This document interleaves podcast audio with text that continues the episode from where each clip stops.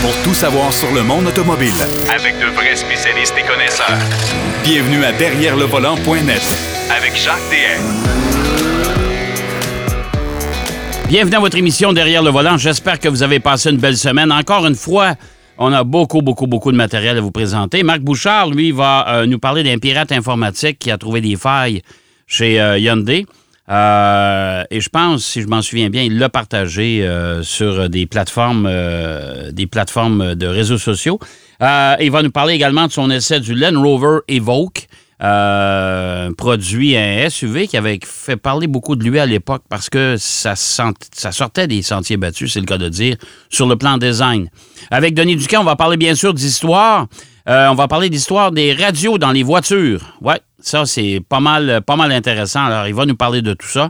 Et d'entrée de jeu, on va parler de la semaine Stellantis. Pourquoi la semaine Stellantis? Parce que chez, euh, vous savez, le, groupe, euh, c'est le nouveau nom pour le groupe, l'association Fiat Chrysler Automobile, FCA, et le groupe PSA en Europe, c'est-à-dire Peugeot, Citroën et compagnie.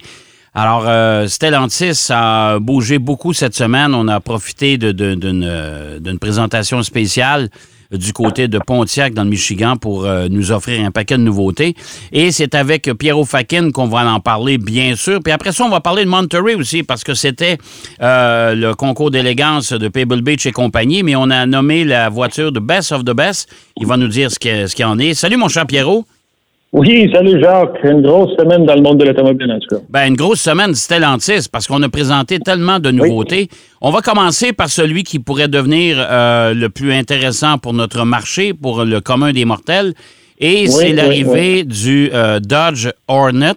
Euh, Dodge Mhm. Hornet, ben, c'est un peu euh, la version euh, Alfa Romeo Tonale, mais façon Dodge. De façon Dodge, version euh, nord-américaine. Et, et c'est drôle, Jacques, on, on parlait de la Hornet euh, qui faisait partie du, du giron du manufacturier de, de, de euh, AMC, là, American Motors Corporation, Ouais. à l'époque, qui avait quand même quelques modèles comme la Javelin qui était intéressant et tout ça. La Hornet, Ouais. bon. Il y avait des euh, modèles aussi un peu spéciaux, la Pacer la Gremlin, le wow! Oh mon Dieu, oui, oui, oui. Les Hein? aquariums qu'on Oui. les appelait, comme on les appelait. hein. Oui, Il y avait même, je pense, une annonce, je sais pas si tu te rappelles, Jacques, il y avait une annonce où on rentrait une voiture grandeur nature à l'intérieur du euh, Gremlin, tellement qu'il était large. La Pacer. La Pacer, tu veux la, dire. La Pacer, la Ouais. Pacer, oui. la Parce que la. Gremlin, la Gremlin, j'ai toujours dit, c'est une Hornet, mais pas finie. Ouais, une, Hornet, ouais, du- une, du- une du vendredi, 4h15, puis euh, ben, Ouais, écoute, il, ouais. man- il manque le coffre puis la partie arrière. Pas grave, mets le panneau là, puis on finira ça lundi. Moi, c'était drôle. Ça. ça. Jamais acheter une voiture qui est faite le vendredi après-midi, regarder dans les portières. Hein? C'est ça. ouais, exactement. Mais, mais oui, à Pontiac, au Michigan, il y avait le Speed Week euh, qui est en, en parallèle, si on veut, au, au Monterey Car Week. C'était une semaine de fou cette semaine. On ne savait plus où donner de la tête tellement qu'il y avait des informations. Euh, ils ont dévoilé ce modèle euh, 2023 Hornet qui va être disponible déjà à la fin de 2022 aux États-Unis, possiblement euh, début d'année chez nous, là, certainement. Ouais. Euh, avec deux versions, la RT qui est euh, euh, hybride branchable et la modèle GT. La différence entre les deux, c'est que la RT, elle est effectivement hybride branchable et la GT, c'est un modèle à combustion. Euh, version branchable, euh, on a un moteur de 1.3 litres turbo, 4 cylindres, euh, avec, combiné à un moteur électrique de 44 HP, qui nous donne un total de 288 chevaux, qui est quand même pas peu pour un, un VUS compact. là. Donc la compétition, je sais pas, mais il y en a pas beaucoup qui ont, sont dans, dans ces, ces, ces chiffres-là au niveau de la puissance. Non.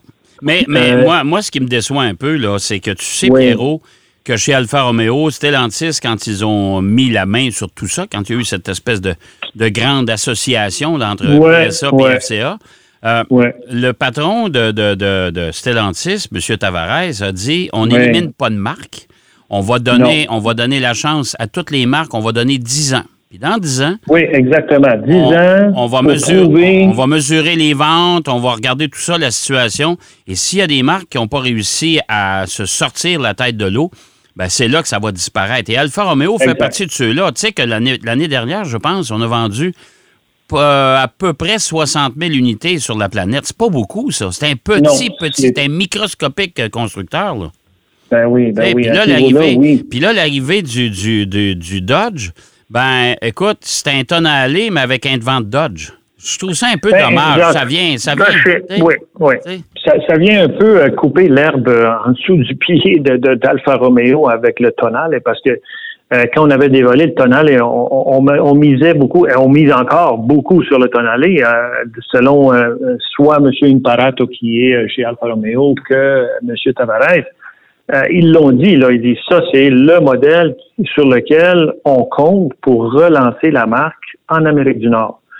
Euh, au- en Europe, c'est c'est c'est pas problématique parce qu'on le sait, là, Alpha en vend quand même. Mais en Amérique du Nord, euh, c'est un peu plus problématique. Et là, si on a le Dodge qui s'en vient avec pratiquement le même modèle, parce que je le regarde de côté, là, si j'en viens, C'est je la même regarde, chose. C'est la même chose. euh, le profil, à partir du pilier B vers l'arrière, c'est un tonal, et même des fois, je me demandais si c'était pas un Stelvio. Euh, L'avant change un peu, l'intérieur est quand même super bien présenté, et là encore, on a des éléments du tonal qui sont, qui Ben sont ouais. présentés. Euh, Jacques, je suis d'accord avec toi. J'ai hâte de voir comment la mise en marché va se faire parce que aux États-Unis, le prix est très compétitif. On parle d'en bas de 30 000. Quand même qu'on est à 29, 9,95 si on veut, là, mais Ben, en on, parle de dans, 30 000, on parle d'en bas de 40 000 pour le, le marché canadien. Pour le Fait Canada. Fait Alors, que, tu vas-tu euh, t'acheter un aller à 60 70 000 ou tu vas t'acheter ça? Ben, c'est ça l'affaire. C'est- qu'on va se poser de sérieuses questions, là, quand c'est pratiquement un dérivé de l'autre, là. Ouais, euh, ouais. c'est- un peu euh, à, à y penser comme faut, là. Tu sais, ça me fait Parce penser les- un peu à Acura avec son, l'arrivée de son Integra, qui est une Civic euh, endimanchée. Ah, là. ouais, euh, ouais, Encore, une, ça, été- encore une fois, on se met un pied dans la bouche. Là. Je m'excuse, mais ça n'a pas fonctionné dans le passé. Je vois pas pourquoi que ça fonctionnerait dans l'avenir, ce genre d'opération-là. là. Je- euh, écoute, je, je serais curieux de parler aux gens de marketing de- de- d'Alfa Romeo, ben, pas juste d'Alfa Romeo, mais surtout de Stellantis pour savoir euh, pourquoi ils s'en vont dans cette direction-là. Euh, écoute, le, le véhicule, le Hornet, euh, il vient quand même très bien équipé. Euh, par contre, le fait qu'il soit assemblé à Naples, en Italie, je sais qu'aux États-Unis, il ne sera pas éligible pour le crédit pour les véhicules électriques. Parce qu'il n'est pas fabriqué en dehors là. du pays, exactement. Au Canada, je ne suis pas sûr si c'est la même chose s'applique. Non, non. Au, Cana- Mais- au Canada, c'est, ça n'a rien à voir avec euh, le- l'endroit où il est fabriqué. C'est ça, hein? Ouais. Donc, euh, au moins, il y a cet aspect-là. On va pouvoir avoir un, un petit crédit, mais, mais Ouais. là, de plus en plus, les crédits de- pour les achats de ce genre de véhicules-là disparaissent. Alors, Ouais. euh, moi, je, écoute, on, on va voir qu'est-ce que le marché va, va, va, va dire par rapport à ce véhicule-là. Moi, je trouve que c'est au niveau design, si je regarde le tonal et puis je regarde ça, bah, c'est- pour ma part, c'est des designs assez réussis pour le, ce segment-là de véhicules. Euh, le comportement routier, il devrait être sensiblement le même parce que c'est la même plateforme. Donc, euh, Ben, tiens, on va va- différencier? Je- On va peut-être calibrer les suspensions différemment, mais encore là, Ah je veux oui, dire, tu sais, oui, Mais ça va être intéressant, Jacques, de faire un comparatif là, avec les deux dès qu'on on Ouais, aura la chance ouais, de le faire. ouais, là. tout à ça, ça va être vraiment, vraiment intéressant. Et- Ouais, et ouais. là, on va pouvoir dire si un se comporte mieux que l'autre. là. Ben, c'est, l'important, c'est qu'Alfa Romeo devra justifier euh, la différence de prix. Parce que c'est eux autres qui vont porter le, le- le- le- le fardeau de Ah la ben, preuve. ben c'est oui, le cas de ben le dire. oui, Et c'est pas Dodge. Parce que, mais, je Non, non, comprends, mais, je mais je comprends un peu Stellantis qui veulent rentabiliser une plateforme. Ça, c'est correct. Mais Oui, on, on oui, aurait oui. pu euh, travailler une carrosserie vraiment tout à fait différente sans, sans faire une espèce de clone comme on fait. ouais, ça aurait coûté, ça aurait coûté beaucoup plus cher, mais tu sais, dans, dans, comme on dit, in the long run, est-ce que ça aurait valu la peine? Probablement. Ah, probablement, ouais, probablement. Mais Jacques, ils ont, ils ont aussi dévoilé cette semaine euh, un Charger Daytona euh, euh, assez particulier, là, électrique. Là. Ouais, le, char- le Charger, euh, euh, S- euh, pas ST, euh, en tout cas. Le SRT. Le SRT. Le SRT, un peu comme le Hellcat, là, si on veut. Là. Mais électrique. Électrique. Là, là, on parle de quelque chose, une voiture qui va avoir une transmission. Imagine, genre. Ouais, une transmission, dans une voiture électrique. ouais, un son de muscle car. Oui, un son de euh, muscle car. de la façon que le nez est dessiné en avant, je ne sais pas si tu as remarqué, mais Oui. de la façon que le, la- le nez est dessiné en avant, c'est-à-dire que l'air va rentrer dans la grille et va sortir euh, tout juste derrière euh, cette partie-là pour effleurer le capot. Dans le fond, c'est comme si la voiture avait un aileron à l'avant. Oui, exactement. Ben, écoute, avec la puissance incroyable qu'elle qu'elle va avoir, on parle on parle aussi de, de le, son du moteur, ça va ressembler à un genre de son de, de, génératrice euh, à très basse fréquence là, euh, mais qu'on peut aller chercher jusqu'à 126 décibels. Là, on parle de, de, son qui ben, représente des, des, avions. Là, c'est complètement malade. Là, mais j'ai bien hâte de voir. Écoute, Dodge nous promet euh, des, des, choses intéressantes. Euh, via Stellantis, évidemment, là, tout ça. là, là, là, ils ont dévoilé ça, je pense, c'est euh, mercredi. Ils ont dévoilé, en début de semaine, ils ont dévoilé, et ça, cette voiture-là va être commercialisée officiellement. Et c'est la Challenger Cabriolet. Oui, oui. Ça aussi, c'est assez particulier, ça. Ah ben oui, très joli, très joli. Mais elle, elle va être un moteur à combustion et ils font le cabrio dans le fond pour euh, un peu clore la, la, ce modèle-là, l'évolution de ce modèle-là. -là, c'est vraiment ils vont finir de, le produire ce modèle-là finalement. Ouais, c'est, ça va être le modèle final parce que la Charger, il faut le mentionner aux gens, la Charger électrique, euh, la version qu'on a présentée, le concept qu'on a présenté, c'est une deux portes. Et non pas un 4 Oui, c'est juste une deux portes, effectivement. effectivement. Comme dans le temps des, vieux muscle cars, là, mais euh, on va, être euh, spécial. On va, voir, ce que Stellantis va faire parce qu'ils sont un peu en retard dans les, euh, dans, dans, les motorisations. Dans l'électrification, oui, effectivement. Compréhensivement. bon, là, on va partir de chez Stellantis. On va aller rêver un peu. du côté de Monterey, en Californie, évidemment, c'était le concours d'élégance. Il y avait un paquet d'activités mais on a nommé la voiture de Best of the Best, qui est une Ferrari. Euh, moi, j'ai vu la photo que tu m'as envoyée. Je suis allé voir un peu sur le net aussi. C'est écoute, la voiture est magnifique pour le temps. Euh, oh, oh mon Dieu, oui. oui, Alors, cette voiture-là. Raconte-nous. Euh, écoute, cette voiture-là, ben, on sait, Monterey, là, il y a toujours ce concours d'élégance incroyable qui, a lieu sur le, le terrain de golf de Pebble Beach. Euh, et d'être euh, parmi euh, les finalistes, c'est toujours un honneur, mais de gagner en plus Best of Best, là on est contre des voitures comme des Hispano Suiza, d'autres Ferrari, il y avait la Lancia Stratos HF Stradale, des Mercedes de 1938. la compétition était vraiment, vraiment féroce. Et ce modèle-ci, qui euh, est un modèle qui a été produit de 50, 1956 à 1960 à peu près, c'est le, le, modèle qui s'appelle euh, la, Berlinetta Competition, parce que cette voiture, elle a compétitionné, entre autres, aux 24 heures du Mans. Elle a aussi compétitionné dans, à l'époque, il y avait beaucoup de courses en France, des courses d'endurance. Pas nécessairement juste le Le Mans, mais des courses d'endurance. Et dès la première sortie de ce véhicule-là en 1956, elle a gagné sa première course aussitôt qu'elle est sortie et, c'était en France. Et quand tu gagnais une course en France, euh, tu avais le droit d'ajouter au nom du véhicule Tour de France. Fait que dans bien des cas, ce modèle-là va être référé comme une 250 GT TDF, Tour de France.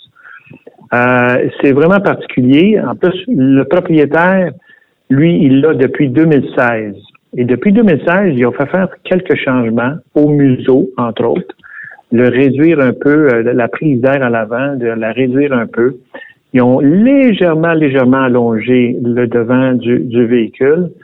Euh, et écoute, selon moi, c'est au niveau des proportions, c'est vraiment une réussite. C'est, ah, magnifique. Elle est magnifique, cette voiture-là. Vraiment magnifique. Et en plus, cette voiture-ci, puisqu'elle a couru, parce que je pense qu'il y en a juste 9 ou 10 exemplaires de ce modèle-là, euh, elle a couru, elle a eu des dommages, et on dirait qu'à chaque fois qu'il y a eu des dommages, c'est ça qu'on raconte dans, son pedigree, à chaque fois qu'elle a eu des dommages, ça n'a pas nécessairement nuit à la voiture. Ça l'a comme fait en sorte qu'on a pu réfléchir à comment on peut faire la réparation, mais améliorer encore plus la carrosserie. Et je trouve ça intéressant parce que Scaglietti, qui est, euh, en fait, ça fait partie de son nom, c'est la 250 euh, euh, GT Bellinetta Competizione avec carrosserie de Scaglietti. Le design, par contre, a été fait par Pininfarina, ok, à l'époque, parce que Ferrari, ça fait depuis longtemps qu'il travaillait avec Pininfarina. Mais Scaglietti était un carrossier qui faisait des réparations automobiles à l'époque, là, on parle des années 40.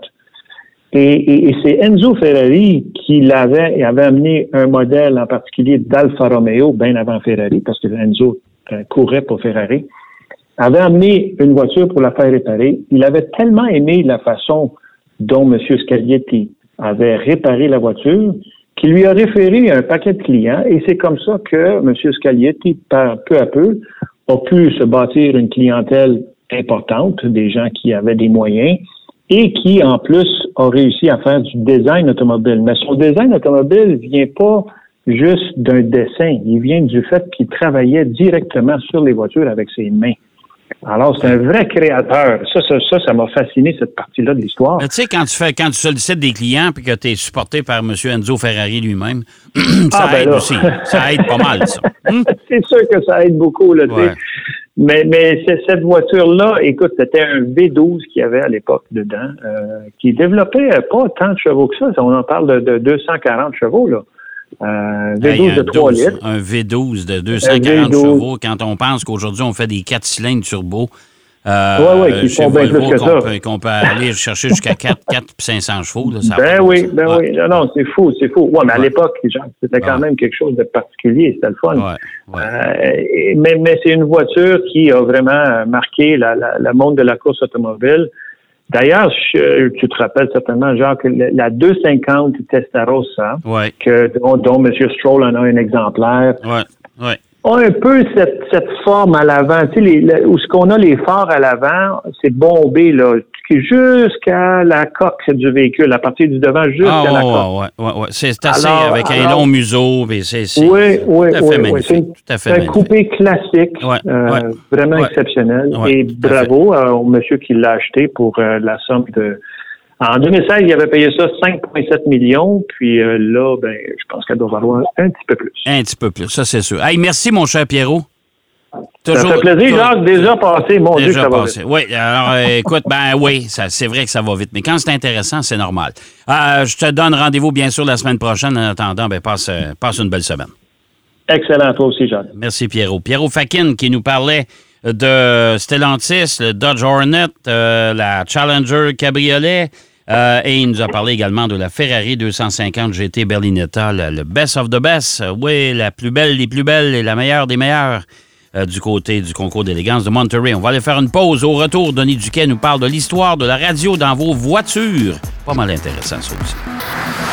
Derrière le volant. De retour après la pause. Pour plus de contenu automobile, derrière le volant.net.